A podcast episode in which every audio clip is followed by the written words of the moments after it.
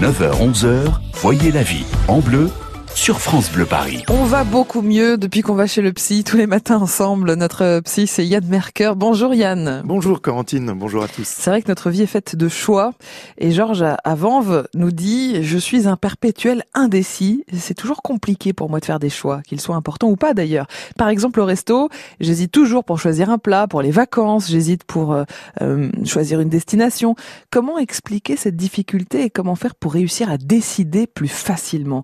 Il doit pas être la le seul Georges dans ce cas-là. Yann, pourquoi est-ce que décider, c'est si compliqué pour certaines personnes? Alors il y a souvent, Corentine, derrière la difficulté à décider et à assumer ses choix, ce qu'on appelle un manque d'estime de soi mm. et aussi des croyances qui font obstacle. Alors je rappelle que l'estime de soi, c'est la valeur que l'on s'accorde en tant que personne et je rappelle que les croyances, ce sont des opinions que nous avons sur nous, et sur les choses. Mmh. Alors les personnes indécises, eh bien on constate qu'elles ont souvent la croyance que quand elles ont une décision à prendre parmi plusieurs, mmh. eh bien elles croient qu'il existe a priori une bonne réponse mmh. et des mauvaises. Donc elles veulent évidemment éviter les mauvais choix. Voilà pourquoi elles se rajoutent une pression en voulant prendre la bonne décision et surtout ne pas se tromper. Se tromper, ça serait la preuve évidente qu'elles ne sont pas des personnes de valeur. Et puis à cette peur de l'échec s'ajoute aussi celle de perdre plein d'opportunités. Hein. On le dit, choisir c'est renoncer en ne décidant pas, eh bien les personnes conservent l'illusion de tout ce qu'elles pourraient encore faire. C'est donc une façon d'éviter pour elles de se confronter au réel et à leurs limites. Hein.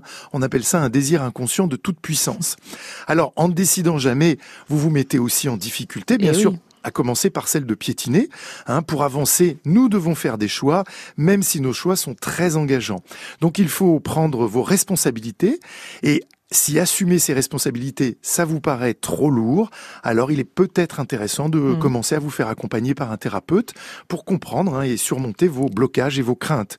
Mais consulter, c'est aussi une décision à prendre. Eh et, ma question est, est-ce que vous vous sentez prêt pour ce travail? Bon, alors il y a une autre question. Si on veut travailler sur le sujet tout seul, est-ce que vous avez aussi des conseils pratiques pour nous aider à réussir à prendre des décisions?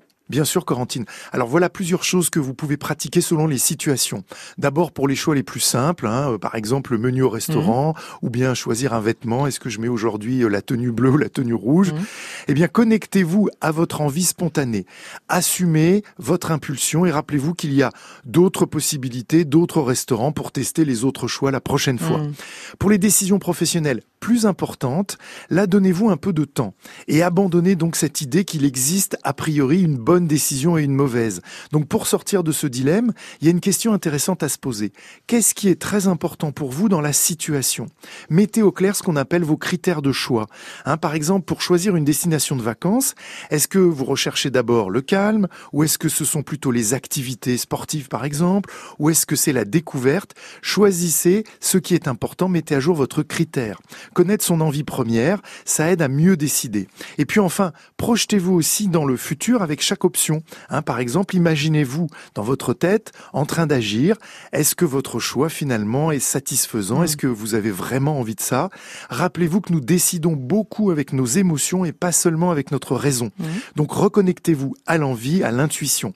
Et puis rappelez-vous, c'est justement en apprenant hein, à vous reconnecter aux émotions que vous allez aussi contacter des peurs, mais derrière les peurs, il y a toujours les envies et rien de tel qu'une bonne envie pour réussir à faire ses choix et décider. Bon week-end.